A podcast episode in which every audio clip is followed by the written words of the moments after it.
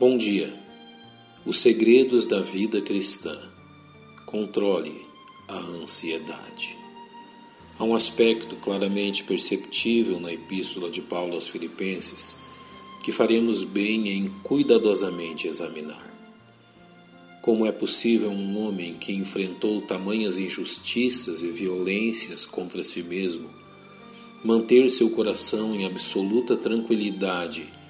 Enquanto aguarda um veredito que muito provavelmente o condenará a uma morte violenta e injusta, pois é dos lábios deste homem que o Espírito Santo extraiu esta preciosa exortação. Não estejais inquietos por coisa alguma. Antes, as vossas petições sejam em tudo conhecidas diante de Deus, pela oração e súplica, com ação de graças. E a paz de Deus, que excede todo entendimento, guardará os vossos corações e os vossos pensamentos em Cristo Jesus.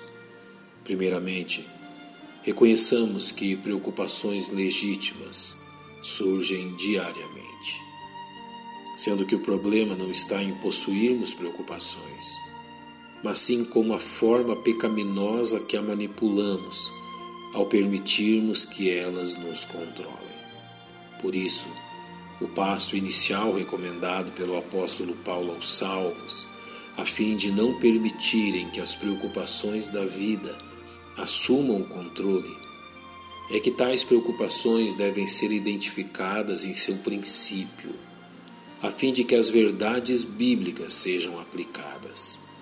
Lembre-se que o Senhor Jesus, ao nos exortar quanto às inquietações, nos revelou em que áreas da vida tais inquietações se manifestam ao dizer: Não andeis ansiosos quanto à vossa vida, pelo que haveis de comer ou pelo que haveis de beber, nem quanto ao vosso corpo, pelo que haveis de vestir. Desta forma, identificando o que realmente está causando em nós inquietação, poderemos então passar ao passo seguinte, que consiste em levar diante do Senhor em oração aquilo que nos ansia.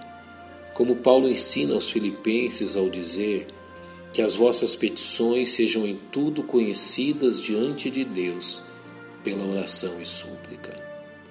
Devemos reconhecer que uma de nossas maiores falhas nesta área se dá pelo fato que o Senhor é, muitas vezes, o último a quem revelamos nossas preocupações, contradizendo diretamente o que é nos ensinado na palavra de Deus que nos diz: Confia no Senhor de todo o teu coração e não te estribes no teu próprio entendimento.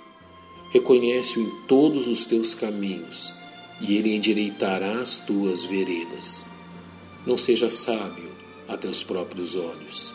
Teme ao Senhor e aparta-te do mal. Isto será saúde para o teu âmago e medula para os teus ossos. Finalmente, ao invés de inquietar-se, demonstre uma atitude de convicta convicção.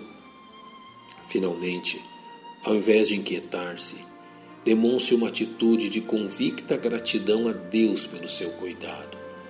Uma vez que Paulo nos exorta a elevarmos ao Senhor nossa oração com ação de graças.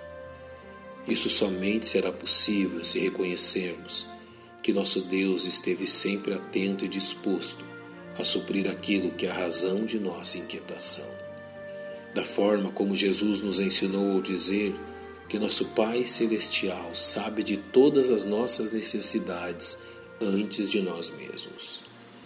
Esta firme convicção quanto ao caráter de nosso Deus, que nos permite descansar na preciosa promessa que Ele nos dá de que a paz de Deus, que excede todo entendimento, guardará os vossos corações e os vossos pensamentos em Cristo Jesus.